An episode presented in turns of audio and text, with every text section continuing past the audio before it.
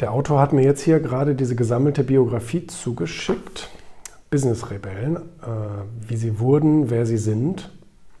Das ist von Andreas Köhler geschrieben. Das ist jetzt äh, die, das, das erste Buch in, einem, mehr, in einer Reihe. Ne? Also Band 1, wenn man so will. Band 1 dieser Biografie-Reihe. Und ich finde sowas äh, sehr, sehr cool.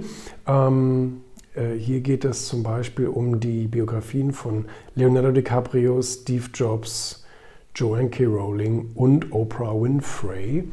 Und ähm, da hat der Autor mich eben gefragt, verständlicherweise, ne, weil wir uns eben auch beim Erfolgmagazin extrem mit den Biografien von erfolgreichen Menschen äh, beschäftigen, weil ich auch dafür bekannt bin, dass ich wahnsinnig viel äh, durch Biografien gelernt habe, so für mein eigenes Leben. Und ähm, deswegen hat er dann äh, gefragt, ob ich das Vorwort für das Buch schreiben würde. Und ich bin für sowas zugänglich, auf jeden Fall. Ähm, eben weil ich für dieses Thema wirklich werbe. Ich meine, ich versuche ja wirklich, wo ich auf der Bühne bin und wo ich interviewt werde und so immer zu sagen, bitte lest doch die Geschichten. Es gibt sie doch. Und deswegen sind solche Bücher auch gut. Ähm, Rainer Zittelmann und andere machen das ebenfalls sehr gut, dass man so Sammelbiografien schreibt. Also das heißt, du brauchst dir jetzt nicht diese vier Biografien A1000 Seiten, kannst du trotzdem machen, aber du kannst dir sozusagen mal einen Überblick über deren Lebensgeschichte, über deren Probleme ähm, und über deren Lösungen vor allen Dingen machen. Und wenn es dich dann eben so interessiert, die Geschichte von, keine Ahnung, Leonardo DiCaprio oder von Oprah Winfrey, ähm, kannst du dir ja immer noch deren Biografien kaufen. So von Oprah Winfrey habe ich auch so einen dicken Schinken zu Hause, von Steve Jobs auch, ähm, von Leonardo DiCaprio nicht und von John K. Rowling auch nicht.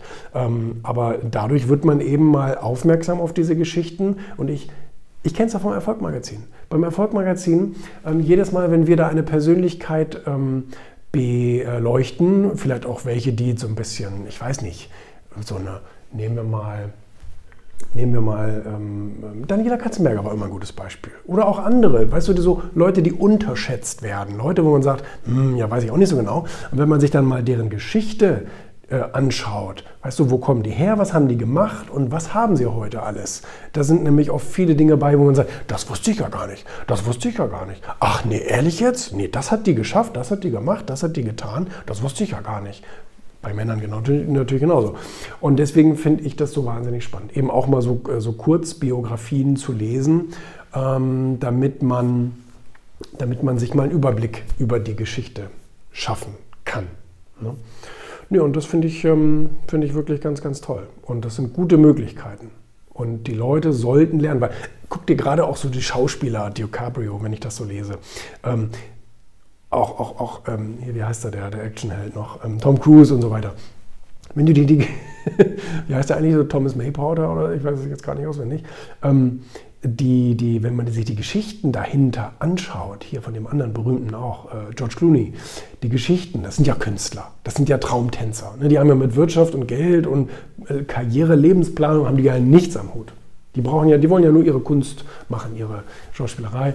Und ähm, wie man sich dann so anguckt, wie die sich so durch ihr Leben gekämpft haben am Anfang, wie die so wirklich so von, von, von, von Brot und Butter gelebt haben, sozusagen, unter irgendeiner Brücke und dann irgendwann zu so Millionenstars geworden sind. Ne? Ich liebe ja solche Geschichten. Ich finde das so toll, so von, von nichts zu, zu, äh, zum Olymp. Das äh, finde ich großartige Geschichten. Und das sind auch die besten Geschichten. Ne? Ich meine, wenn irgendjemand alles Mögliche in die Wiege gelegt bekommt so und schon mit einem goldenen Löffel geboren ist, dann ist das oft schwierig, da zu sagen, jo, toll gemacht irgendwie, weil man denkt, ja gut, du hast wahrscheinlich nur die Hälfte davon gemacht. Ne? Aber so eine, diese, diese von 0 auf 100 Stories, ach, die sind einfach großartig. Oprah Winfrey, ja genauso. Ne? Ich meine, damals in den 70er, 80ern als schwarze ähm, Moderatorin überhaupt irgendwo aufgenommen zu werden und dann auch nur ernst genommen zu werden, ähm, war ja eine, eine, fast eine Sache der Unmöglichkeit. Ne? Das war ja ungewöhnlich. Und dafür braucht es eben auch Kampfgeist. So, ne? Und dann auch noch die erste schwarze Milliardärin der Welt und so. Das sind tolle Stories. Großartige, tolle Stories, sowas. Ne?